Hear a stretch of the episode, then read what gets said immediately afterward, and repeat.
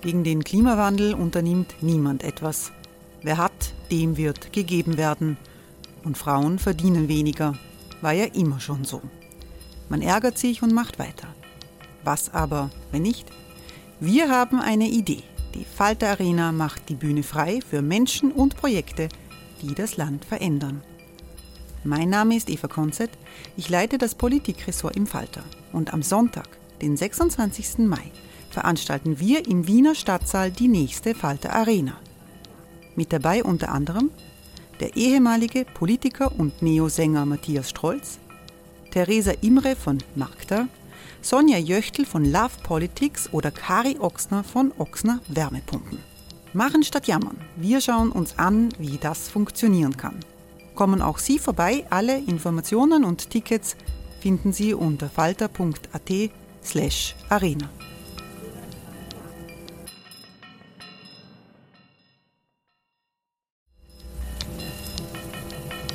Falter-Podcasts werden durch Werbung unterstützt. Das hilft bei der Finanzierung unseres journalistischen Angebots.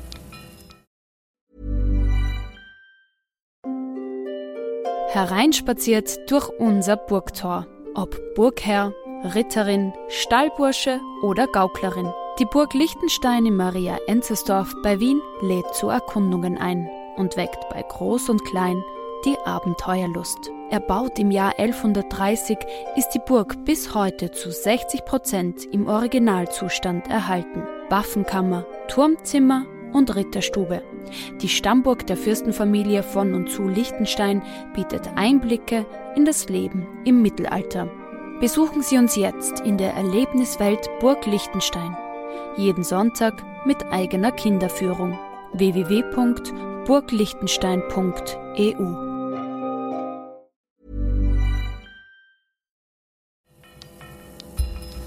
Falter Radio, der Podcast mit Raimund Löw.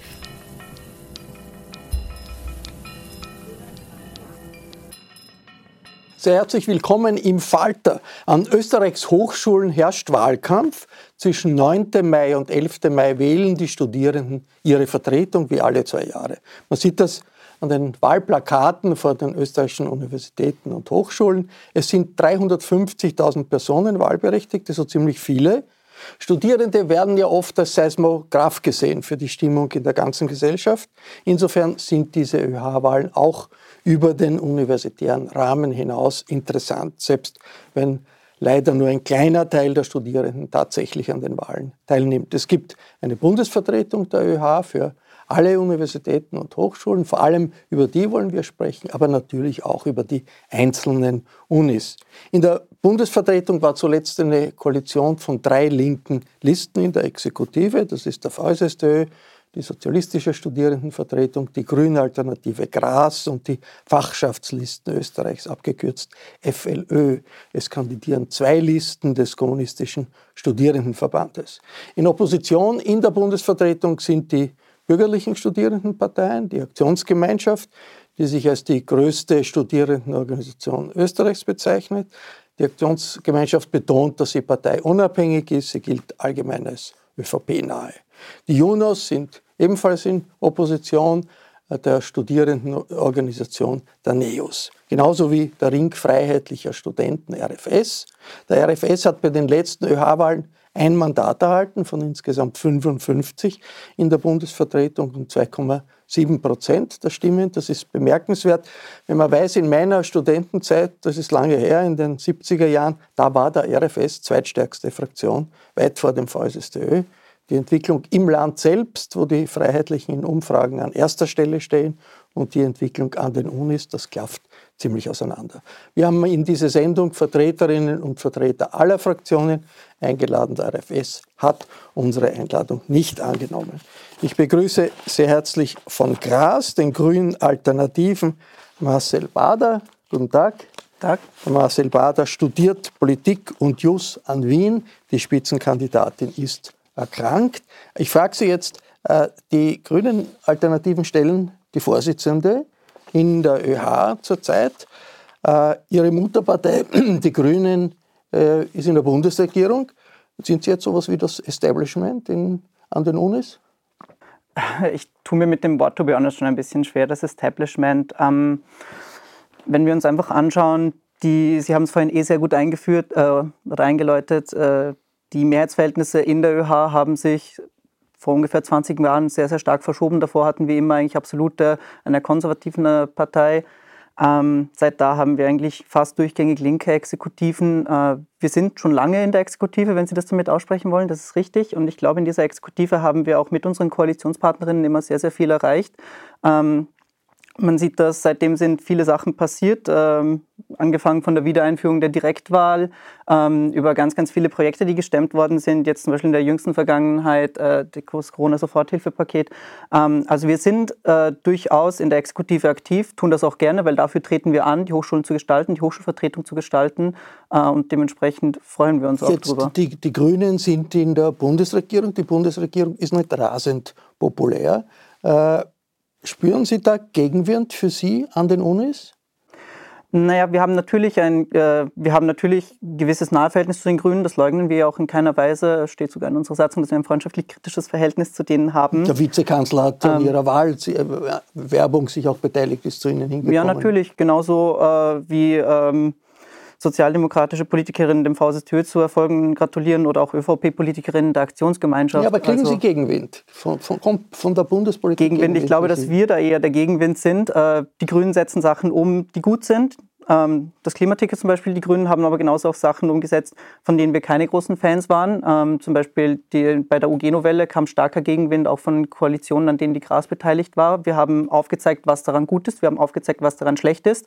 Ähm, und äh, versuchen natürlich auch da unsere Kritik anzubringen. Ähm wir, wir, wir werden, werden, sozusagen da noch in die Details gehen. Ich freue mich sehr, dass von der Aktionsgemeinschaft Mohamed Durmas gekommen ist. Hallo. Hallo, grüß Gott. Herr Durmas studiert Wirtschaftsrecht in Innsbruck, ist Chef der größten nicht-linken äh, Studierendenorganisation. Ich weiß, äh, die Aktionsgemeinschaft sagt, sie ist, sie ist parteiunabhängig. Aber als Staatsbürger frage ich Sie jetzt, wir haben äh, in dieser Woche eine Weichenstellung in Salzburg in Richtung einer Koalition zwischen ÖVP und, und, und FPÖ. Wir haben das in anderen äh, Bundesländern auch. Äh, wie äh, unheimlich ist Ihnen das? Naja, unheimlich, es ist halt, kann man, kann man sehen, wie man, wie man will. Es ist für uns jetzt als Aktionsgemeinschaft oder auch für mich als, als Staatsbürger, ich frage Sie als Staatsbürger. als Staatsbürger ähm, natürlich besorgniserregend, wenn die FPÖ äh, immer mehr, sage jetzt mal, an die Macht kommt. Das ist für mich persönlich nicht sehr cool, aber mh, gleicherweise ist es halt nicht meine Aufgabe, jetzt als Vorsitzender beispielsweise der Aktionsgemeinschaft mich zu diesen Themen halt zu äußern, weil es halt uns per se nicht betrifft oder wir uns aus gesellschaftspolitischen Themen weitestgehend raushalten. Ja, aber das hat doch eine, ein Gewicht. Die Stimme des Chefs der Aktionsgemeinschaft hat auch in der ÖVP im, im Großen ein Gewicht. Sagen Sie da, haltet, haltet passt, passt auf, übernehmt nicht zu viele FPÖ-Positionen, wie das zurzeit der Eindruck ist in der ich glaub, Ich glaube nicht, dass meine Stimme ähm, bei Politikern von der ÖVP oder der FPÖ oder auch sonstigen Parteien äh, groß Gewicht hat. Ich glaube, oder ich sage, ich kann sagen, dass es für mich wichtig ist, dass meine Stimme in der ÖH äh, äh, Kraft gewinnt und auch also meine Stimme, ergo die Stimme der Aktionsgemeinschaft an Kraft gewinnt. Und ich glaube nicht, dass sie irgendwer jetzt irgendwie Gedanken darüber macht, was ich über ja, seine oder ihre Jugend, Partei alle, denke. Alle, alle, Politiker müssen natürlich ein bisschen auf die, auf die Jugend, auch ihre Jugend. Ja, natürlich, wir versuchen ja immer natürlich auch mit Stakeholdern da in Gesprächen zu Sie, sein, aber äh, Herr, auf Herr Landtagswahlen glaube ich jetzt nicht, dass ich da einen Einfluss habe. Herr Thomas, Sie sind in der Türkei geboren. Hm? Wie wichtig ist Ihnen Antirassismus? Wie wichtig ist Ihnen der Kampf gegen Islamophobie an den Unis? Ja, das ist mir natürlich ein großes Anliegen. Also generell sind wir natürlich gegen Diskriminierung jeglicher Art äh, sowohl an Hochschulen als auch in der Gesellschaft natürlich. Für uns ist halt im Vordergrund steht halt der Antirassismus an den Hochschulen, weil wir da, glaube ich, am meisten dagegen machen können. Und es steht eigentlich bei uns auch gar nicht zur Debatte, dass wir geschlossen hinter dieser Aussage stehen. Ich begrüße von Junos, den jungen Liberalen, Lukas Schobesberger. Willkommen. Danke für die Einladung. Uh, Lukas Schobesberger studiert uh, ein Masterstudium in Innsbruck die Verbindung Junos und Neos ist ja ganz klar. Die Neos kommen sozusagen in der österreichischen Politik nicht so wirklich vom Fleck. In Salzburg sind Sie sogar äh, ausgeflogen aus dem Landtag. Haben Sie ein bisschen Angst, dass die Neos den, den Weg des liberalen Forums gehen könnten und immer schrumpfen, schrumpfen, schrumpfen als Stimme der liberalen Bürgerlichen in, in Österreich? Nein, ich glaube nicht. Und in meiner Rolle als äh, Jonas-Studierende Bundesvorsitzender und jetzt auch äh, Spitzenkandidat ähm, fokussiere ich mich wirklich rein nur auf Studierendenpolitik. Also was in der Allgemeinpolitik passiert, ist eine Sache, die mir vielleicht persönlich interessiert, wie auch den den äh, Mu, die, die ganze Geschichte in Salzburg persönlich interessiert, aber auch in meiner Rolle ähm, geht es darum, Studierendenpolitik zu machen. Und was in der Allgemeinpolitik passiert, ist nicht mein Belange. Was NEOS macht, ist auch nicht mein Belange. Ich kümmere mich um Yunus und treibe da Yunus voran. Jetzt, Yunus befürwortet Dinge, die ziemlich unpopulär sind. Zum Beispiel Studiengebühren lese ich oder auch äh, findet die Zugangsbeschränkungen an den Unis äh, sollten kein Tabu sein. Äh, warum tun Sie das? Das ist sozusagen, dass das bei der Basis den Studierenden nicht ankommt, muss man ja eigentlich erwarten, oder? Klein, aber feiner Unterschied nachgelagerte Studienbeiträge. Das ist ganz wichtig, das nachgelagert, weil für normale Studiengebühren sind wir auch nicht. Was heißt ähm, nachgelagert? Äh, dass man sie erst nach dem Studium zahlt, wenn man genug verdient. Das macht einen riesigen Unterschied. Ähm, und äh, was wir, Yunus, halt äh, uns, uns selber als Ziel gesetzt haben, äh, man muss sich halt manchmal entscheiden eben. Also nimmt man die einfachen äh, und, und schön klingenden Lösungen, die aber nicht funktionieren, oder nimmt man die, die funktionieren, auch wenn sie ein bisschen länger brauchen, um sie zu erklären, ähm, aber tatsächlich den Studierenden dann geholfen ist. Vielleicht auch ähm, dann aus der Konsequenz, dass man es länger erklären muss, ähm, teilweise unpopulär ist. Aber was uns da eben wichtig ist, ist, dass die Lösungen, die wir vorbringen, wirklich funktionieren im Endeffekt. Und dazu brauchen wir halt zum Beispiel solche Diskussionen, dass wir es erklären können. Ich freue mich sehr, dass Alexandra Budanov von KSV Lilly gekommen ist. Hallo. Hallo, danke für die Einladung. Äh, Alexandra Budanov studiert Politikwissenschaften in Wien. Sie kandidiert für die Uni Wien, richtig? Genau. Äh, die linke Liste ist die zweite kommunistische äh, Fraktion in der ÖH. Am 1. Mai, da hat man sie gesehen, wie sie demonstriert haben mit vielen verschiedenen linken Gruppen am Ring. Warum lassen Sie eigentlich nicht das KSV weg und sagen nur, Sie sind die linke Liste, da müssten Sie sich nicht Fragen um die Verbrechen der Kommunisten im, im, im 20. Jahrhundert äh, stellen? Wir sind kommunistisch und wir finden auch, dass wir uns weiterhin kommunistisch nennen können und sollen, weil der Name einer befreiten Gesellschaft ist für uns Kommunismus. Ähm, wir setzen uns aber mit den Geschehen des Realsozialismus auseinander, kritisch auseinander und lehnen jegliche autoritäre Regime ab wir sind basisdemokratisch und antiautoritär organisiert und das sieht man auch bei uns an der Fraktionsstruktur. Ich meine, die größten Diktaturen der Welt, China, äh, Vietnam, andere sind kommunistisch. Ich meine, ist das nicht eine Hürde, wo man sagt, wir sind eine lebendige linke Kraft, mit dem haben wir nichts zu tun? Das dokumentieren wir auch im Namen. Lilly ist ein ganz guter Name. Ja, ich finde Lilly ist auch ein schöner Name, aber ich würde, auch, also eben, wir setzen uns kritisch damit auseinander. Wir befürworten solche Regime nicht, eben wie in China, sondern sind da kritisch dagegen. Und deshalb, also für uns sind wir trotzdem kommunistisch und ja, deshalb bleibt der Name KSV bei uns. Ja, es stimmt natürlich, der Karl Marx hat mit, mit, der Diktatur in China auch nichts zu tun gehabt, aber das ist eine andere Diskussion. Äh, Marcel Bader, die Grünen Alternativen wollen eine klimaneutrale UNIS. Äh, und als Vorbild äh, wird die Uni Linz genannt, auch in Graz, glaube ich, ist sehr viel passiert. Wie kann so etwas passieren, klimaneutrale Unis nach Ihren Vorstellungen? Wie Sie schon richtig angesprochen haben, diese zwei Universitäten, also die Universität Graz und die Universität Linz, haben sich dazu committed, dass sie bis 2030 klimaneutral werden wollen. Äh, und das müssen alle Universitäten tun, beziehungsweise alle Hochschulen, beziehungsweise die komplette Gesellschaft. Also es führt kein Weg daran vorbei, ähm, drastischen Klimaschutz zu betreiben, weil wir wirklich mit Vollgas in die Klimakrise rasen. Ähm, wie genau das an der einzelnen Hochschule ausschaut, das muss dann sehr, sehr unterschiedlich erarbeitet werden, weil auch jede Hochschule andere Voraussetzungen hat.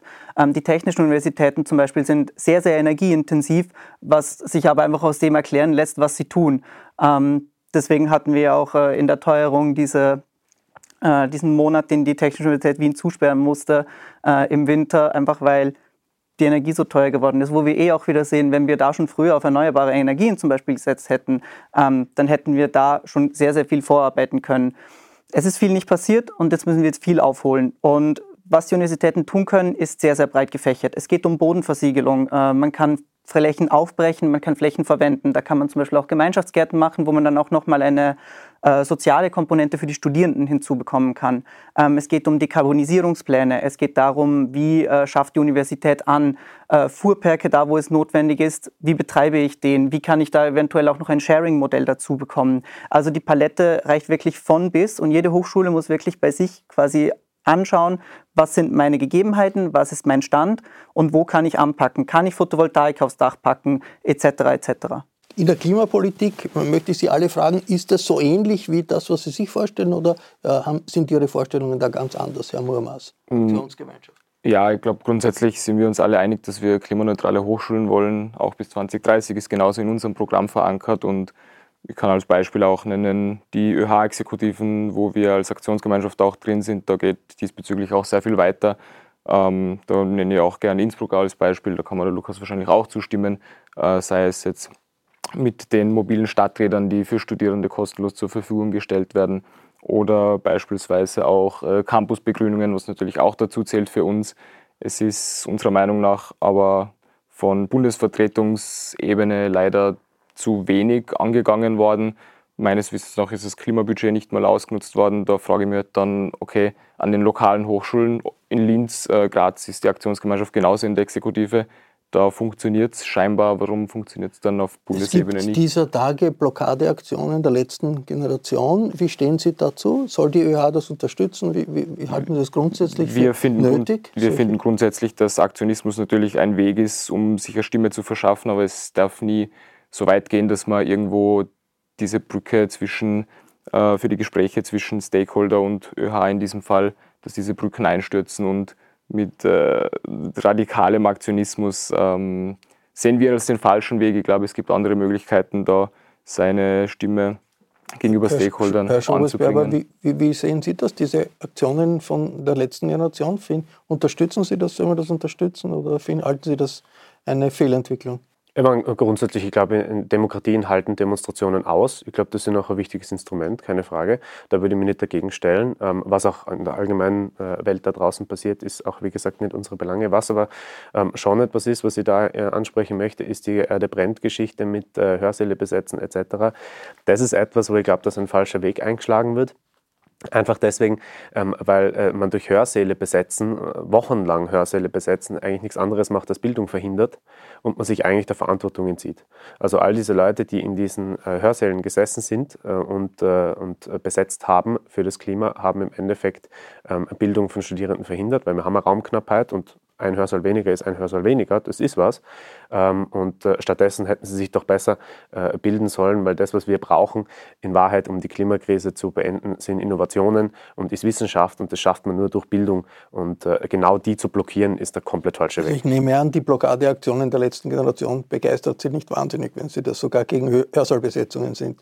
Also wenn Sie demonstrieren, ist mir das äh, recht, weil das soll dem, äh, also in, in, in Demokratien äh, absolut aushaltbar sein. Ähm, man sollte nur aufpassen, dass man ähm, nicht, äh, die essentiellen Dinge verhindert, wie zum Beispiel Bildung verhindert, weil das ist genau das, was wir brauchen zur Lösungsfindung. Frau Bodan, wie sehen Sie das mit der Klima, ähm, dem Klimaakzent von Gras und den Vorstellungen, die, die Unis müssen klimaneutral werden? Wie stehen Sie da zu diesem Programmpunkt? Ja, ich finde, das ist auf jeden Fall ein, ein guter Startpunkt. Die Unis sollten klimaneutral werden, da würde ich mich anschließen. Aber Klimaschutz ohne Antikapitalismus ist für uns Gartenarbeit. Das heißt, wir müssen auch eben gegen die großen Klimasünder vorgehen. Wir müssen gegen Großkonzerne vorgehen. Wir müssen gegen Überreiche vorgehen, weil das sind die Menschen, die schuld sind an der Klimakrise. Und eben zu dieser, zu dieser Erde brennt Sache. Wir haben Erde brennt an der Uni Wien auch sehr stark unterstützt. Ähm, und Lukas, ich denke, du warst nicht dabei, weil tatsächlich waren diese Hörsäle ein Ort für Bildung. Es wurden sehr viele Veranstaltungen abgehalten, wo sich die Leute weiterbilden konnten, über die Klimakrise weiterbilden konnten, sich organisieren konnten. Und dafür ist die Uni da, für Bildung und Organisation, damit wir uns als Studierende eben eine, eine breite Bewegung schaffen können.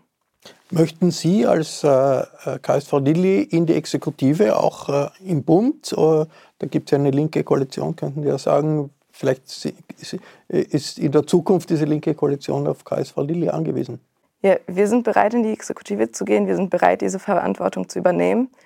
Aber wir gehen nur in eine linke Exekutive. Wir sind die einzige Garantie für eine linke ÖH auf allen Unis, an denen wir antreten.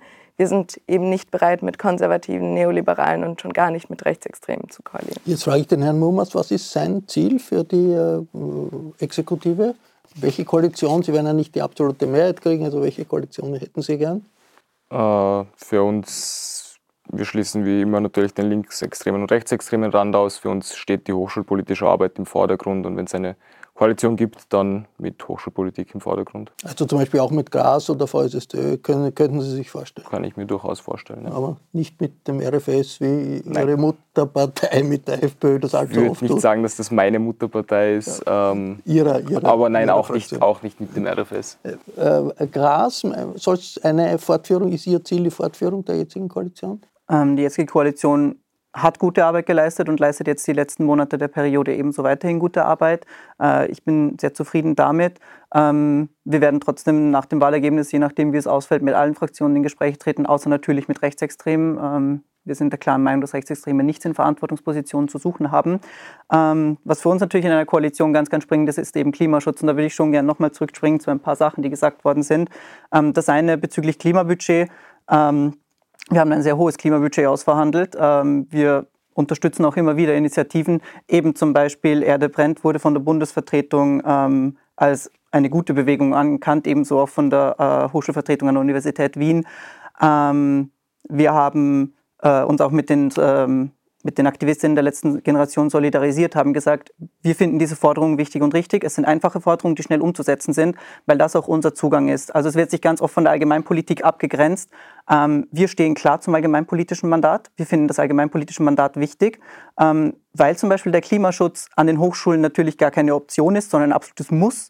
Äh, aber wir werden die Klimakatastrophe an den Hochschulen nicht aufhalten. Und genau da sehen wir die größeren gesellschaftlichen Zusammenhänge und sagen, wir müssen ähm, allgemeinpolitisch agieren. Wir müssen in der Allgemeinpolitik auch diese Veränderungen erwirken. Wir werden auch äh, Rassismus oder Antisemitismus oder whatever nicht an den Hochschulen abschaffen äh, und sagen, sobald jemand vor der Hochschulpforte belästigt wird, ist es nicht mehr mein Problem, weil es nicht mehr hochschulpolitisch.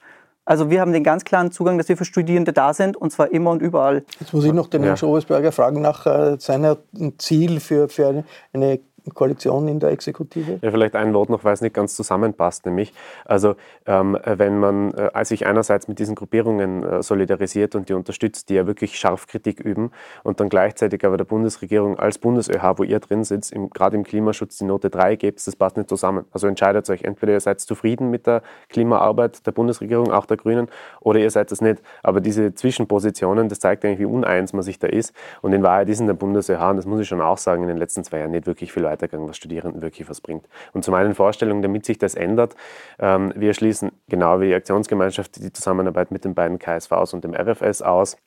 Einfach weil extremistische äh, Tendenzen da einfach nichts verloren haben und damit können wir nicht arbeiten.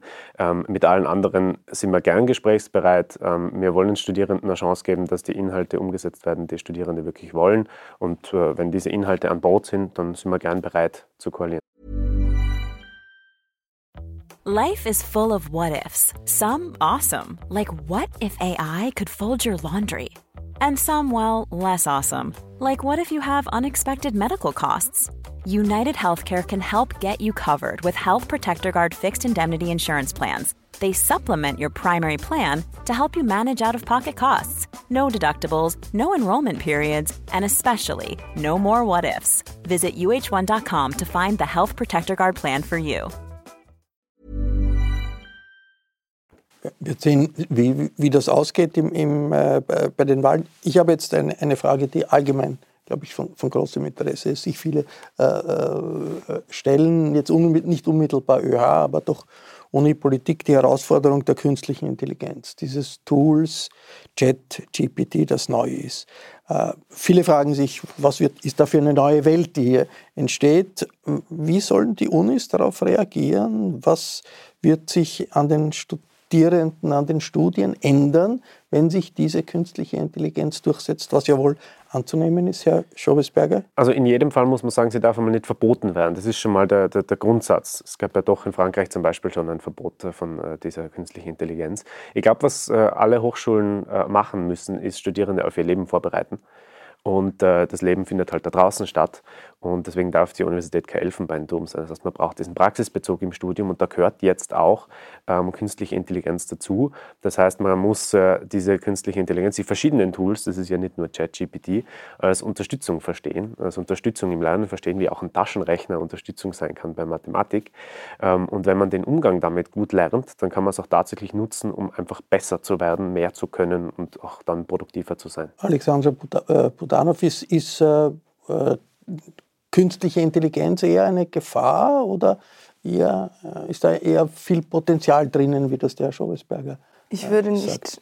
Ich würde es nicht als Gefahr nennen. Ich würde auch sagen, dass die Unis sich damit auseinandersetzen müssen. Es soll nicht verboten werden, sondern die Rektorate sollen sich damit beschäftigen, wie man einen guten Umgang damit findet.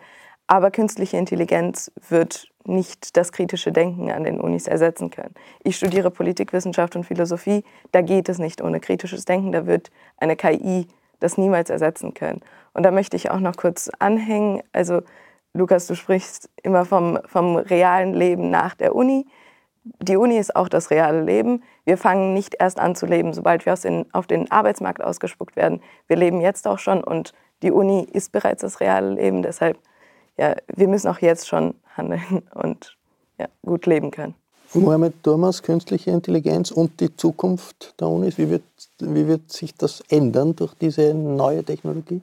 Ja, ich glaube, wir müssen, beziehungsweise die Hochschulen und auch die ÖH muss da schleunigst schauen, dass wir dann auch kommen mit beispielsweise ChatGPT und auch anderen künstlichen Intelligenzen, weil wir da eigentlich schon lange hinten nach sind. Da hätte ich mir beispielsweise von einer ÖH auch eine Vorreiterrolle gewünscht. Natürlich sind die Hochschulen in der Pflicht, aber das ist auch die Aufgabe der ÖH, auch auf solche Themen das Licht zu richten und dass da auch was weitergeht. Wir sind auch eindeutig gegen Verbote, also man sollte viel mehr Wege finden, das einzubauen. Und beispielsweise kann man ja Richtlinien erarbeiten, inwiefern man es nutzen darf, inwiefern die Nutzung gestattet wird und inwiefern es halt dann keinen Sinn macht vielleicht. Äh, Gras, äh, wie, wie sehen Sie das? Ähm, ich glaube, dass das Studium und die Universitäten generell immer wieder in einem Umbruch sind. Also das hat man jetzt die letzten 50 Jahre sehr gut gesehen. Es kommt immer wieder was Neues, es passieren Sachen strukturell, aber auch die von außen hereinwirken. Ähm, künstliche Intelligenzen werden sicher immer eine größere Rolle spielen und die Universitäten müssen damit umgehen können. Ähm, natürlich ein Totalverbot macht keinen Sinn, aber muss sich das schon ganz genau anschauen, wo kann man die sinnvoll einsetzen, wie kann man sie einsetzen. Ähm, die Alexandra hat das eh ganz gut ausgeführt. Ähm, es kommt mal schon auf Studium drauf an, wie stark ich es einbauen kann. Und dann muss man ja auch die ganzen Hintergründe äh, dahinter sehen. Also die sind ja nicht aus dem Nichts gekommen, sondern die werden ja von irgendwem entwickelt und irgendjemand füttert da Daten ohne Ende rein. Und dann frage ich, dort Sachen und gebe ja dadurch auch Teile meiner Persönlichkeit wieder, beziehungsweise was mich beschäftigt, was ich wissen will. Ähm, ich kann ja auch ChatGPT nach leckeren Rezepten für mein Mittagessen fragen. Also die Range reicht ja von bis. Und ähm, alles, was dann da irgendwie hineinkommt, wird dann ja auch irgendwie weiterverwertet, genauso wie Google schon eine riesige Datenkrake ist. Also man muss sich das einfach anschauen, wie kann man das sinnvoll verwenden, wie kann man das weiterbringen. Ähm, und wie gesagt, da stecken einfach ganz, ganz große Strukturen dahinter, die man einfach nicht unbedacht lassen kann, abgesehen von dem Nutzen, den ich im Studium habe, in der Seminararbeit, wo auch immer. Ich habe jetzt noch eine, eine allgemeine Frage an Sie, die jetzt nicht Uni betrifft, aber die uns in Europa wahnsinnig betrifft. Der russische Angriffskrieg auf die Ukraine. Soll Österreich Ihrer Meinung nach die Ukraine so weit wie möglich unterstützen in diesem Befreiungskampf oder soll sich Österreich eher raushalten aus der ganzen Sache? Wie sehen Sie das von Gras? Ähm, also ich glaube, dass die äh, Bundesvertretung dazu eh auch schon Beschlusslage hat. Ich kann dazu auch sagen, ähm, uns als ÖH war es natürlich wichtig, da sofort einzuschreiten und den Betroffenen dieses Angriffskrieges äh, sofort Hilfe zukommen zu lassen. Wir haben da ein Hilfspaket aufgesetzt, das eine halbe Million schwer war, wo wir ähm, die Betroffenen einfach direkt unterstützen konnten. Ähm, also Ukraine unterstützen, soweit es geht. Ja. Natürlich und auch die anderen Betroffenen. Also was mir da schon wichtig ist, ist, ähm, wir haben genauso belarussische und russische Studierende unterstützt, weil die Studierenden, die hier sind, die hier bei uns studieren und jetzt keinen Zugriff mehr auf ihre Konten hatten, die haben diesen Krieg genauso wenig ausgelöst äh, wie, ähm, wie andere Studierende in Österreich oder auch die ukrainischen Studierenden. Deswegen war es uns wichtig, den Betroffenen dieses Krieges direkt zu helfen. Herr Murmas, möglichst Ukraine möglichst viel unterstützen äh, aus österreichischer Sicht oder sich raushalten? Ja, ich kann mich dem Marcel eigentlich anschließen. Also es ist sehr cool, dass die Bundesvertretung dort sehr schnell äh, Hilfspakete oder auch Unterstützung angeboten hat und ich glaube, das ist sehr wichtig gewesen und auch eine gute Sache, wo wir natürlich mitgegangen sind und sollte auch in Zukunft natürlich so sein, bei, falls ähnliche Krisen oder Kriege aufkommen sollten. Jonas? Das ist, glaube ich, einer der wenigen Punkte, wo wir uns wirklich fast uneingeschränkt einig sind. Also dieser Krieg ist absolut zu verurteilen. Das ist ein, ein, ein unfassbarer äh, äh, Angriff auch auf Europa und ich glaube, dass es wichtig ist zu helfen, in jeder Hinsicht wie auch möglich. Und äh, wir haben das zum Beispiel in Innsbruck, da wo ich auch im ÖH-Vorsitz bin, mit einem Buddy-System gemacht, wo man ukrainische Studierende ähm, Buddies zur Verfügung stellt, auch einfach um diesen, diesen psychischen Druck ein Stück weit aufzufangen, weil das natürlich enorm ist, wenn gegen das Heimatland Krieg geführt wird, dort Menschen getötet werden. Und da muss man sofort aktiv werden. Und ich finde, das ist an vielen Standorten und auch in der BundesÖH tatsächlich gut, äh, gut äh, vonstatten gegangen. Frau Lilly, Solidarität mit der Ukraine oder sich eher raushalten? Was ist Ihre Linie? Wir zeigen vollste Solidarität mit der Ukraine. Wir wahren keine Neutralität, was den Krieg angeht. Wir müssen äh, die ukrainischen äh, Flüchtlinge oder auch insbesondere die Studierenden, die jetzt aus der Ukraine hierhin kommen, aber auch allgemein alle Menschen, die aus der Ukraine hierhin flüchten, müssen wir unterstützen. Wir müssen so viel wie möglich helfen und da laut sein. Neutralität unterstützen wir nicht. Danke einmal vorerst hier. Wir kommen zum zweiten Panel. Zum Schluss sehen wir uns noch einmal ganz kurz wieder. Ich freue mich, dass vom VSSD Nina Mattis hier ist. Hallo. Hallo. Frau Mattis studiert Ingenieurwissenschaften an der Uni für Bodenkultur in Wien. Der VSSDÖ ist ja eine traditionsreiche Vereinigung, Verband sozialistischer äh, Studierender im äh, großen äh, Bereich des, äh, der, der, österreichischen Sozialdemokratie. Äh, ich, ich, wollte fragen, sind Sie äh, SPÖ-Mitglied? Ja, das bin ich. VSSDÖ und die SPÖ sind zwar zwei unterschiedliche Dinge, aber ich bin ein Mitglied. Und da geht es ja ziemlich drunter und drüber zurzeit in der großen sozialdemokratischen Familie. Wen unterstützen Sie bei dieser Mitgliederbefragung in der SPÖ um den Parteivorsitz? Ich habe meine Stimme für Andreas Babler schon abgegeben. Und das ist allgemein im, im, im VSSDÖ, gibt es mehr Unterstützer für Babler als für Randy Wagner oder sonst wen, richtig? Genau, wir haben uns auch öffentlich für den Andreas Babler ausgesprochen. Ähm, wir glauben, dass er Politik für die vielen macht und dass er auch eine Vision für die Hochschulen hat, die wir als VSSDÖ auch teilen. Ähm, und auch ganz abgesehen von Hochschulpolitik ähm, auch wieder ernstzunehmende und, und ehrliche Sozialpolitik macht und die auch bei den Leuten ankommt. Also ich glaube, das ist ein, ein, ein, richtiger Kurs gerade, der ähm, ja, in der Politik in Österreich gerade in, in, meinen Augen der richtige Weg ist. Was erwarten Sie sich von einer SPÖ unter Andreas Babler für die Unis? Ähm, für die Unis? Ja, ja ich erwarte mir, ähm, sollte man wieder in Regierungsverantwortung kommen, dass die Studiengebühren abgeschafft werden, dass die Studierenden ähm, sozial abgesichert werden, dass die Beihilfen erhöht werden ähm, und dass wir allgemein wieder weiter oder wieder zurückkommen zu einem freien und offenen Hochschulzugang. Man hat es da eh gesehen unter Hertha Firnberg in den 70er Jahren. Ja, waren die Hochschulen schon nochmal deutlich anders, wie wir sie heute haben. Ähm, die Hochschulen sind eigentlich seit äh, der UG-Novelle im Jahr 2002 immer, immer näher an die Wirtschaft gerückt und ähm, immer mehr neoliberalisiert worden. Ähm, und das halte ich für eine sehr falsche Entwicklung, ähm, wenn man die Universitäten immer mehr zur Ausbildungsstätte werden lässt, anstatt zum, zu einem Ort der Bildung. Äh, und diesen, diesen Schritt äh, würde ich sehr gerne ähm, rückgängig gemacht sehen, ähm, damit man wieder hin zu einem Ort kommt, äh, zu einer Uni kommt, die wirklich ein Ort für alle ist, die ein Ort der Bildung ist, ein Ort der Weiterbildung, der Forschung. und ich glaube, diese, wenn ähm, diese Vision, ja, würde ich gerne wieder umgesetzt sehen. Wir werden sehen, ob diese Mitgliederbefragung in der SPÖ irgendwie eine Aufbruchstimmung schafft, die bis jetzt nicht wirklich erkennbar war. Von den Fachschaftslisten FLÖ ist Tanja Steger hier. Hallo. Hallo.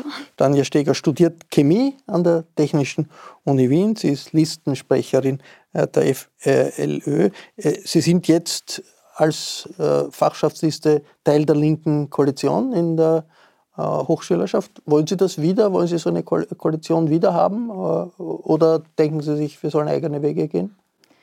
Ähm, eigene Wege würde ein bisschen eine absolute Mehrheit ähm, vorhersehen voraussetzen. Das würden wir natürlich auch sehr schön finden, aber auch durchaus unrealistisch. Ähm, dementsprechend sind wir der Meinung, dass wir mit unseren Koalitionsfraktionen sehr gut zusammengearbeitet haben die letzten Jahre und das auch durchaus fortsetzen möchten. Das Wahlergebnis wird zeigen, was machbar ist in dem Sinne und was nicht von den Mehrheiten her, aber wir würden uns auf jeden Fall wieder eine linke Exekutive wünschen. In der Vorgängerkoalition, in der ÖH, äh, da haben Sie äh, der ÖH-Spitze vorgeworfen, Buckeln vor Türkis-Grün, also vor allem äh, in Bezug auf die Grünen. Das hat dann beigetragen zur Auflösung 2020. Wie groß sehen Sie diese Gefahr heute? Ähm, deutlich, deutlich geringer, wie auch die letzten Aktionen bei uns bereits gezeigt haben. Wir haben in dem einen Jahr, in dem die linke Exekutive zerbrochen war, sehr viele Gespräche als Fraktionen untereinander geführt, sehr viele Gespräche als Personen untereinander geführt. Und wir haben auch beim Antritt der jetzigen Exekutivperiode sehr stark darauf geachtet, dass sich die Menschen wieder verstehen, dass wir uns auf unsere Werte zurückbesinnen und tatsächlich auch einfach die Arbeit für die Studierenden in den Vordergrund stellen, im Gegensatz zu Fraktionsstreitereien untereinander. Ebenfalls hier ist Lukas Pflanzer vom KSV KJÖ. Hallo. Hallo. KSV, äh, der KSV, das ist der Kommunistische Studierendenverband Nummer zwei, der zwei konkurrenzierenden KSV-Listen, die es ja gibt. Äh, in äh, Österreich war interessant das Comeback der KPÖ in Salzburg ist ein Thema, die KPÖ plötzlich in der Innenpolitik. Warum versöhnen Sie sich nicht mit der KSV Lilly und sagen, wir äh, knüpfen da an und machen eine gemeinsame Liste? Äh, Wäre doch vielleicht äh, ein Impuls, der, der äh, dem Vorwurf, den es immer wieder gibt, Linke sind Sektierer, die streiten sich untereinander, obwohl sie grundsätzlich die gleichen Programme haben, entgegenwirkt. Ich glaube, dass da der Unterschied auch sehr konkret bei der ÖH-Politik liegt, die wir angehen wollen. Das haben wir vor allem an der Universität Wien gesehen, wo der KSV Lilly als Teil der Koalition agiert und wir als Teil der Opposition. Da wurden viele Initiativen von unserer Seite, wie zum Beispiel die Einberufung einer Studierendenversammlung, also quasi einer Betriebsversammlung für Studierende, von der Koalition abgelehnt. Wir haben uns davon erhofft, dass wir wieder ein bisschen mehr Bewegung unter die Studierenden bringen, einen Raum schaffen zum Vernetzen und zum Austauschen, um damit tatsächlich dann auch Druck auf die Regierenden aufbauen zu können. Das heißt, Sie sagen irgendwie, Sie sind KSV, KJD, ist linker als KSV, Lilly. Sag mal hier, habe ich das richtig verstanden? Ich würde mal sagen, dass der Anspruch anders ist. Ja. Ich glaube, wenn wir sagen, ob man links oder rechts ist, das ist ein bisschen sinnlos. Äh, was aber wichtig ist, ist der Anspruch und wie, wie, welche Strategie mehr wir Opposition, Mehr auf Oppositionskurs. Äh, ebenfalls hier ist Julian Gredlinger. Hallo. Hallo. Julian Gredlinger studiert evolutionäre Anthropologie er ist der Spitzenkandidat einer Liste mit dem Namen Who the fuck is Herbert? Das klingt wie eine Jux-Liste. Sie sagen, Sie wollen keine Jux-Liste sein. Warum geben Sie sich dann so einen Namen? Ähm, also vielleicht mal ganz grundsätzlich, Herberts Einsatzkommando äh, zur Revolution des Bildungswesens durch Etablierung von remoten Teilzeitangeboten hat sich den entsprechenden Namen Herbert genau deswegen gegeben, weil ähm, wir Inhalte grundsätzlich äh, vor ähm, vor Namen oder Personen stellen, ähm, haben allerdings diesen gewählt, weil er eben ähm, grundsätzlich schon mal einen, einen, sehr ansprechenden Charakter hat. Und ähm, mit diesem, also mit dieser Plattform, wollen wir dann eben äh, ganz äh, pragmatische Studierendenpolitik umsetzen in Form von drei ganz konkreten Anliegen. Also eben einerseits den Ausbau äh, des Teilzeitstudienangebots, also zu jedem Vollzeit eben das Teilzeitstudium. Andererseits eben eine zentrale Plattform, die von Seiten der ÖH bereitgestellt wird, äh, um sämtliche Beihilfen, sei es jetzt Familienbeihilfe, Stipendien etc., äh, über eine, Eingabe, äh, eine einfache Eingabemaske sozusagen beantragen zu können. Und als dritten Punkt eben, weil man es schon kennt, eben auch aus Zeiten der Pandemie, äh, der Stream ähm, der Vorlesungen, Seminare oder so weiter. Das wünschen Aber wir uns gut, zurück. Da braucht man doch keine eigene Liste. Für eine, wenn man sagt, man möchte eine gemeinsame App Okay, das wird er wahrscheinlich leicht, äh, werden Sie andere leicht überzeugen, da brauchen Sie doch keine eigene Liste. Das ist ein, ein, ein sehr spannender Punkt, ja, das stimmt. Tatsächlich, viele andere äh, Listen haben auch sehr ähnliche Forderungen wie wir, aber das ist dem ähm, Wesen der Sache geschuldet, weil tatsächlich sind das äh, ganz zentrale Kernanliegen der Studierendenschaft. Und äh, wir haben gesagt, wir legen da wirklich unseren Fokus drauf, damit da auch wirklich was weitergeht. Aber, aber, aber keine Jux-Liste, weil man wird sehen, was die Studierenden an den Wahltagen dazu sagen. Frau Mattis, äh, die Frage klimaneutrale Unis, die ist, ist allen ganz, ganz äh, besonders wichtig. Äh, wie sehr gehen Sie d'accord mit dem, was in der vorhergehenden Runde gesagt wurde? Und was wollen Sie anders machen, wenn Sie wieder in die Exekutive kommen als bisher, damit was vorangeht in Sachen klimaneutrale Unis. Ja, klimaneutrale Unis ist natürlich ein, ein, wichtiger Anspruch und ein Projekt, das man ähm, als Uni tatsächlich auch angehen sollte. Die BOKU, die Uni, an der ich studiere, äh, ist da eh schon auf einem, auf einem ganz guten Weg, gerade wenn man sich die Neubauten anschaut. Äh, für uns als VSSD ist aber definitiv der Anspruch, dass es nicht nur bei einer klimaneutralen Hochschule, bei mehr Fahrradunterstellplätzen oder bei einer veganen Mensa bleiben kann, sondern dass man auch einen systemischen Anspruch stellt und sich anschaut, woher kommt eigentlich diese Klima Klimakrise, die wir gerade haben, wie ist diese zustande gekommen und wie kann man sie auch am allerbesten einbremsen. Und das, glaube ich, geht am allerbesten, wenn man sich anschaut, wie die Art gerade, wie, wie die Art, die, in der wir gerade wirtschaften, ist. Ähm, und es wurde vorhin schon kurz angesprochen, aber solange eben Großkonzerne ähm, Kapital daraus ziehen können, unsere Umwelt zu zerstören, solange werden wir es auch mit äh, klimaneutralen Hochschulen nicht schaffen, aus der Klimakrise zu entrinnen. Äh, und deswegen stellen wir da eben einen systematischen Anspruch. Ähm, das heißt für uns, dass wir systemkritische Lehre, Klimapolitik quasi in jedem, in jedem Lehrplan drinnen haben wollen. Ganz egal, ob man jetzt BWL studiert oder ob man Umweltingenieurwissenschaften studiert. Ähm, jede Studentin, jeder Student sollte sich mit dem Thema auseinandersetzen, wie man denn ähm, ja, die Art, wie wir Wirtschaften ändern kann, um klimaneutraler ähm, agieren zu können als gesamte Gesellschaft. Blockadeaktionen wie von der letzten Generation, finden Sie das gut oder schlecht? Ähm, das unterstützen wir. Haben Sie schon mal mitgemacht bei so einer Aktion? Nein, das nicht. Ähm, wir haben aber an der, an der Uni, also in der ÖH, an der BOKU, wo ich auch bin, ähm, Erde brennt, die, die also Übersetzungen äh, durchaus unterstützt mit, mit unseren Ressourcen als ÖH und haben ähm, uns auch beteiligt an den Streiks ähm, auf der Ebene schon. Ähm, ich war halt länger bei Fridays for Future, Fridays for Future aktiv. Äh, bei der letzten Generation war ich persönlich jetzt noch nicht dabei. Äh, Tanja Steger, diese Blockadeaktionen, ist das, äh, was sagen Sie zum Argument, das ist alles kontraproduktiv, das bringt äh, die, die Bevölkerung nur auf gegen diese äh, klimapolitischen Aktivistinnen und Aktivisten? Die größten Änderungen und vor allem die wichtigsten Änderungen auch im Aktivismus haben mit sehr radikalen ähm, Aktionen gestartet. Es wurden in den vergangenen Jahrhunderten zum Beispiel die Suffragettenbewegungen als extrem radikal gesehen und trotzdem waren sie extrem wirkungsvoll. Es haben bereits einige sehr stark und sehr medienwirksame und aufmerksamkeitswirksame Aktionen gezeigt, dass es notwendig ist, so präsent zu sein, damit die Anliegen ernst genommen werden. Klimapolitik und KSV, wie sehen Sie die Möglichkeiten an der Uni hier etwas durchzusetzen? Was vor allem bei der Uni, finde ich, sehr, sehr wichtig ist, was manchmal ein bisschen untergeht, wir haben, glaube ich, auch schon gehört, äh, gegen Klimawandel braucht es auch sehr viel Forschung.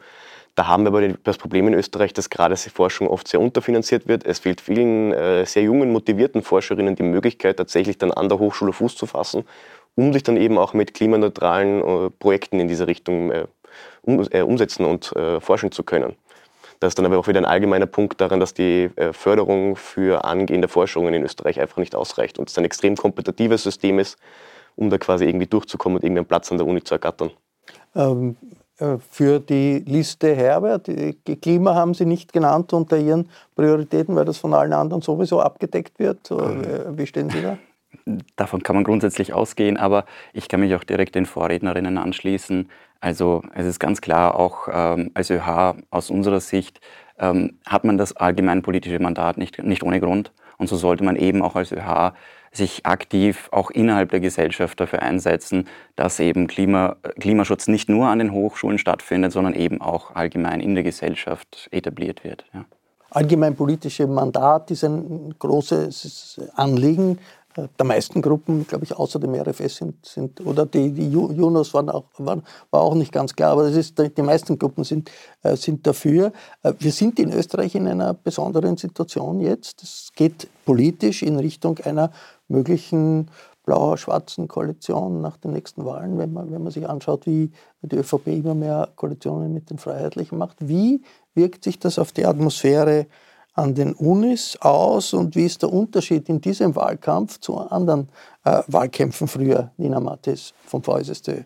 Ja, also wir sind ganz klar für das allgemeinpolitische Mandat. Gerade beim Thema Wohnen sieht man einfach ganz klar, das ist ein Thema, das ähm, eigentlich alle betrifft, aber das gerade für Studierende extrem relevant ist. Und so ist es auch bei, ähm, bei Themen, die die Bundesregierung betreffen. Ähm, man hat gesehen, 2002 oder um die 2000er Wende bei der ersten schwarz-blauen Regierung, die die Studiengebühren eingeführt haben oder wieder eingeführt haben, ähm, wie, wie ähm, schädlich das für alle Studierenden waren. Und ähm, ich glaube, als, als ÖH muss man oder generell als politische Organisation muss man jede Plattform nutzen, die man hat, um eine solche schwarz-blaue Regierung wieder zu verhindern. Das glaube ich sehr stark, weil man eben gesehen hat, wenn man da nicht allgemeinpolitisch laut wird und aktiv wird und was dagegen sagt, ähm, dass man dann im, im Nachhinein sehr, sehr große Nachteile für die Studierenden hat, ähm, über die Studiengebühren, über Neoliberalisierung an den Hochschulen. Äh, und das muss man auf jeden Fall verhindern diese Ebenen der Politik fließen im Endeffekt alle wieder, wieder ähm, irgendwo zusammen. Und zu Glauben sagen, Sie, das, das ist klar Studierendenpolitik und das ist klar Allgemeinpolitik, diese Trennung kann man nicht machen. Man sieht es beim Thema Wohnen, da gibt es Überschneidungen, man sieht es aber auch beim Thema der Bundesregierung. Ähm, ich kann da keine klare Linie ziehen und ich glaube, Wir haben vorher gehört vom Vertreter der Aktionsgemeinschaft, vielleicht gibt es eine Koalition, die nicht eine rein linke Koalition ist, auch mit der Aktionsgemeinschaft. Halten Sie das für denkbar, wenn es sich nicht mehr ausgeht für die linken Fraktionen, die jetzt die ÖH regieren? Dass man mit der Aktionsgemeinschaft diskutiert, vielleicht auch anderen? Also wir schließen auf jeden Fall auch den RFS aus in Gesprächen, reden sonst mal mit allen. Ähm, wir bevorzugen grundsätzlich eine Koalition auf der linkeren Seite, aber pauschal werden wir den, die Aktionsgemeinschaft nicht ausschließen. Frau Steger, allgemein politisches Mandat, da kann man ja sagen, okay, die ÖH tut sich leicht, indem sie zur ganzen Weltstellung äh, bezieht, ist leichter als äh, konkrete Aufgaben an den äh, Unis wahrzunehmen. So lautet die Kritik. Wie groß sehen Sie die Gefahr, dass man sich in äh, politischen Diskussionen verzettelt vielleicht oder dass die Energie in politischen äh, Diskussionen, allgemein politischen Diskussionen vor allem investiert wird und dadurch die äh, Situation an den Unis vernachlässigt wird. Ist das wirklich tatsächlich ein, ein, eine Gefahr? Nein, also in meinen Augen ist das absolut keine Gefahr. Zum einen durch den Aufbau der ÖH in den unterschiedlichen ähm, Ebenen, wo die Studierendenvertret also Studienvertretungen ganz nah an den Studierenden in den Studiengängen drin sind und da direkt für die Studierenden da sind, die Hochschulvertretungen, die dann die gesamte Hochschule repräsentieren und da dann deren Anliegen sind und die Bundesvertretung, wo wir jetzt tätig sind, halt einfach wirklich in dem gesamtpolitischen Raum dabei sein sollte und die StakeholderInnen eben auch sehr stark in der Regierung und ähm, so weiter mit drin sind. Dementsprechend ist die Bundesvertretung auch dafür da, in politischen Diskussionen präsent zu sein, in politischen Positionen Stellung zu beziehen und eben für die Studierenden, weil wir haben schon sehr, sehr oft gehört, das Leben hört nicht an der Hochschultür auf. genau deswegen sollten auch Studierendeninteressen außerhalb der Hochschule vertreten werden. Aber eine Koalition mit der Aktionsgemeinschaft die, oder, oder auch den Junos, die sind ja sicherlich nicht am rechten Rand, wenn man sie ge gehört hat. Halten Sie das für, wäre das wirklich eine, eine dramatische Änderung oder ist das nicht, äh, wäre das nicht äh, vielleicht eine Widerspiegelung mehr der Realität als jetzt die linke Führung in der Exekutive? Widerspiegelung der Realität ist ein bisschen schwierig, weil es gibt eine linke Mehrheit und dementsprechend ist eine linke Mehrheit Realität. Ähm, natürlich sind Studierendenwahlergebnisse äh, von denen im Bund immer ein bisschen anders. Das zeigen auch äh, Wählerinnenanalysen von ähm, Landtagswahlen, von äh, Bundespräsidentschaftswahlen und Co., weil einfach Personen an den Studierenden, die jüngere Generation auch tendenziell immer mehr links wählen. Ähm, und das zeigt sich dann natürlich in der Hochschulpolitik wieder. Wir schließen keine Gespräche mit Junos oder AG aus, weil wir durchaus auch Überschneidungen in unserem Programm sehen möchten aber trotzdem die Allgemeinpolitik in der Studierendenvertretung gesehen haben und präferieren deswegen eine linke Exekutive. Lukas Pfanzer, KSV, Sie sagen, Sie sind äh, Opposition, Opposition, Opposition. Aber jetzt äh, gehen wir mal, sagen wir mal, äh, es gibt ein Wunder und äh, Sie hätten das Sagen in der ÖH. Was wäre für Sie der wichtigste Punkt, äh, wo Sie sagen, das müsste anders passieren? Oder auch natürlich vielleicht äh, in, in, in, Koalitionen dann doch zu gehen? Gibt es einen Punkt, wo Sie sagen, oder zwei Punkte, das müsste sich ändern, da würden wir dann nicht mehr äh, uns total auf Opposition konzentrieren? Also wir haben uns noch nicht total auf Opposition konzentriert. Wir haben auch immer gesagt, wir sind bereit, in eine Koalition zu gehen, wenn wir da halt sehen, dass dieser Anspruch tatsächlich mit, gemeinsam mit den Studierenden Druck aufzubauen und das sehen wir als die einzige Möglichkeit, tatsächlich etwas durchzusetzen nur so, also das wäre für uns halt die eine große Bedingung, die wir in einer Koalition sehen müssten, damit wir darüber, äh, dem anschließen können. Von Fraktionen her, glaube ich, gibt es eben bei inhaltlicher Überschneidung mit anderen Fraktionen, die sehe ich eigentlich bei AG und Junos nicht. Gerade bei den nachgelagerten Studiengebühren sehe ich das einfach nicht. Und natürlich schließen wir auch eine Koalition mit dem RFS aus. Aber natürlich erstmal hinsetzen werden wir uns mit der anderen Fraktion natürlich auch nach der Wahl.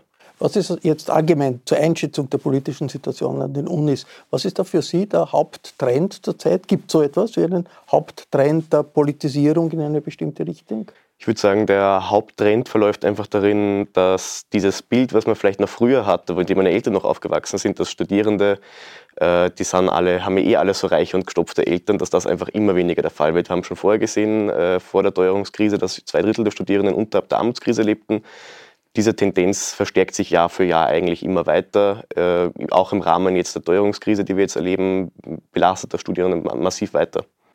Äh, Frage künstliche Intelligenz und, und äh, Chat-GPT, die ich auch schon in der ersten Runde gestellt habe. Äh, Julian Gredlinger, wie sollen die Unis darauf reagieren?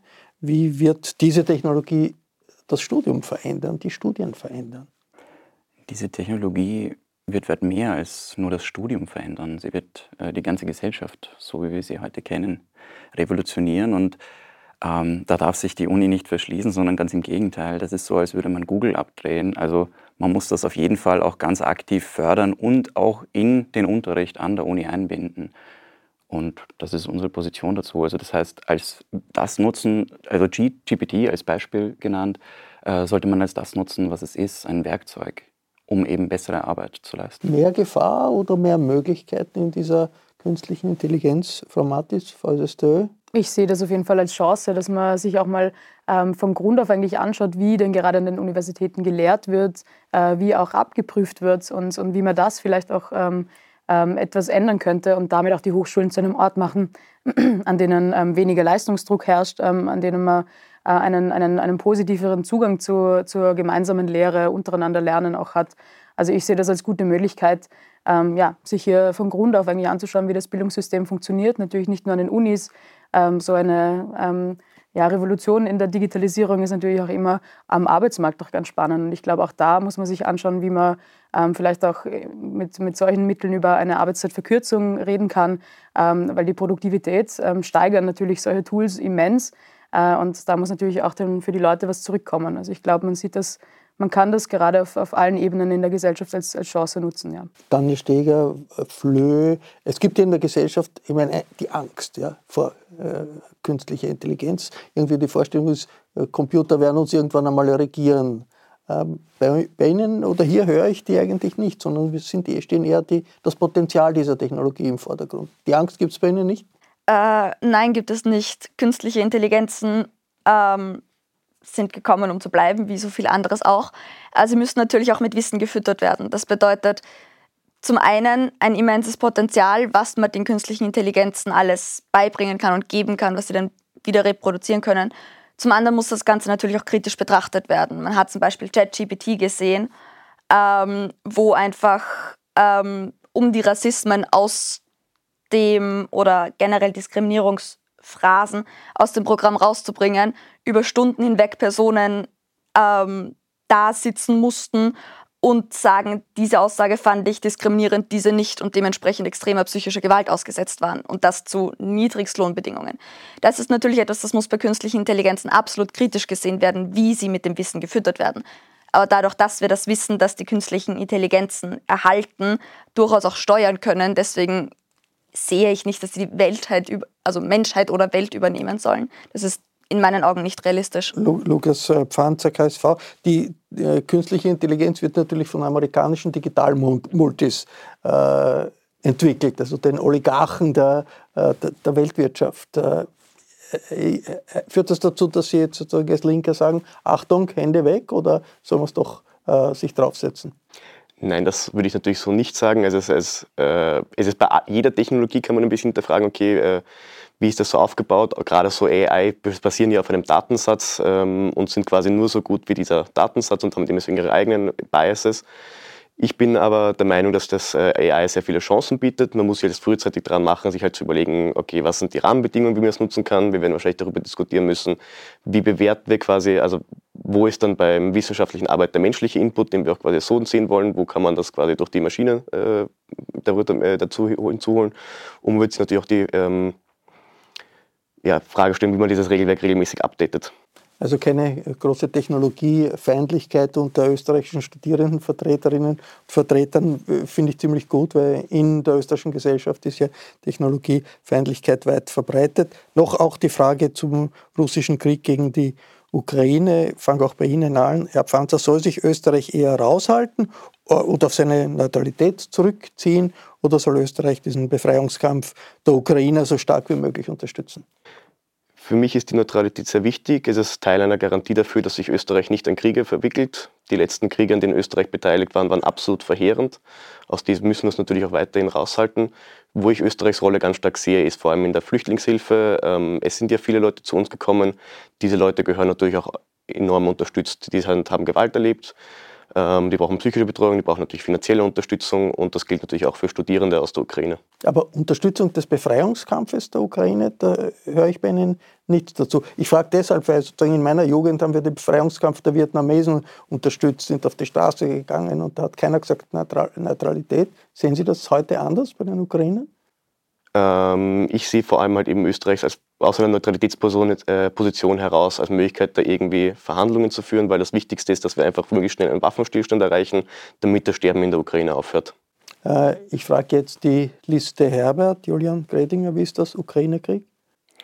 Ähm, ja, das äh, ist es unserer Sicht, oder vielleicht soll ich dazu sagen, das ist jetzt keine offizielle Position von von Ihnen. Herbert. Sie werden sich ja was dazu meine, gedacht meine ganz haben. persönliche Meinung zu dem Thema ähm, ist es doch, dass äh, Österreich sich da sehr, äh, doch sehr deutlich positionieren sollte, zumal Österreich ja auch nicht alleine dasteht auf der Welt, sondern eben Teil der Europäischen Union ist und sich in diesem Rahmen eigentlich ähm, an die Positionen der anderen Mitgliedsländer annähern könnte. Ähm, also Sie sind auf Regierungslinie irgendwie da, wenn ich jetzt das so ein bisschen äh, flapsig formuliere, die das ja tut. Sie unterstützt die Bundesregierung unterstützt das, was die EU tut. Ja, das, das ist allerdings, das ist, das, das ist zum einen wahr. Allerdings auf der anderen Seite bin ich durchaus der Meinung, gegen ähm, der Aussage des Kanzlers, dass man eine Neutralitätsdebatte durchaus führen kann und auch sollte in Österreich. Also ist nicht heilig die Neutralität? Nein, absolut nicht, zumal die Neutralität uns auch äh, erwiesenermaßen nicht davor, äh, also es war nicht die Neutralität, die Österreich davor bewahrt hat, äh, im Kalten Krieg sozusagen als äh, Kernzielgebiet äh, der, der äh, Sowjetunion sozusagen einverleibt worden zu sein oder beziehungsweise jetzt das sind andere Faktoren wie die geografische Lage, aber ähm, genau, also Neutralitätsdebatte definitiv, ja. Tanja Steger, eher Neutralität wichtig in Bezug auf die Ukraine oder eher Solidarität mit dem Befreiungskampf der Ukraine? Absolute Solidarität mit den Betroffenen in der Ukraine. Ähm, einfach in ein anderes Land einzumarschieren, einen Krieg zu starten, das geht gegen jegliche Positionen, die ich einnehmen möchte. Ich bin absolute Pazifistin und möchte so viel Frieden wie möglich auf dieser Erde sehen. Dementsprechend finde ich diesen russischen Angriffskrieg absolut zu verurteilen und vollste Solidarität mit der Ukraine. Aber pazifistisch heißt schließlich auch, dass man sagt, man tut auch den Befreiungskrieg der Ukraine, den Verteidigungskrieg unterstützen, oder? Dem also das ist durchaus eine Diskussion, die man führen kann, je nachdem, wie man es auslegen möchte. Ich bin allerdings der Meinung, dass Verteidigung sich selber seine Werte, also seine Werte verteidigen ist immer, kann man sehr falsch auslegen auch. Äh, wenn man angegriffen wird und sich selber verteidigt, spricht das nicht gegen Pazifismus in meinen Augen. Dementsprechend ist eine Verteidigung durchaus auch Solidarisierungswert. Äh, Nina Matis, Österreich unterstützt ja über die EU auch Waffen für die Ukraine. Ist das gut oder soll man mehr auf Neutralität setzen? Wie sieht das der VSSD? Ja, also wir stehen solidarisch, absolut solidarisch mit, äh, mit ähm, den Betroffenen in der Ukraine. Äh, wir kritisieren den Angriffskrieg von, von Putin, von Putin und seinem Regime ähm, auf, auf die Ukraine sehr stark. Ähm, wir haben an der ÖH ja auch, ähm, wie, wie vorhin schon angesprochen, äh, im Sozialreferat vor allem, in dem wir als VSSD auch stark vertreten sind, schon lange äh, die, die Ukraine-Soforthilfe eingerichtet. Äh, und da ist eben ein wichtiger Punkt auch, dass wir nicht nur die Betroffenen in der Ukraine fördern, sondern alle vom Krieg Betroffenen, weil dieser Krieg wird nicht von, vom russischen Volk gerade ähm, ausgeführt, sondern von, von, von Putin und seinem Regime. Und ich glaube, das ist wichtig äh, im Hinterkopf zu, ähm, zu behalten ähm, genau, dass im, im, Endeffekt eigentlich die Leute gerade darunter leiden. Also Putin versteht, die es ja im sozialdemokratischen Biotop durchaus auch gibt, die gibt es im VSSD nicht. Würde ich jetzt, also nicht in dieser Auffassung, ähm, würde, ich, würde ich das nicht so sagen, nein. Das war es zum ÖH-Wahlkampf 2023 vom Falterradio und vom Falter TV. Ich bedanke mich bei den Kandidatinnen und Kandidaten hier fürs Mitmachen. Danke für Ihr Interesse. Die ÖH-Wahlen finden zwischen 9. Mai und 11. Mai statt. Wie sie ausgehen werden, das wissen wir natürlich nicht. Was wir aber sehr wohl wissen, ist, dass der Falter über den Ausgang berichten wird, inklusive aller Hintergründe. Ein Abo des Falter ist eine gute Idee. Es gibt auch Probeabos, die sind gratis. Ich verabschiede mich bis zur nächsten Sendung.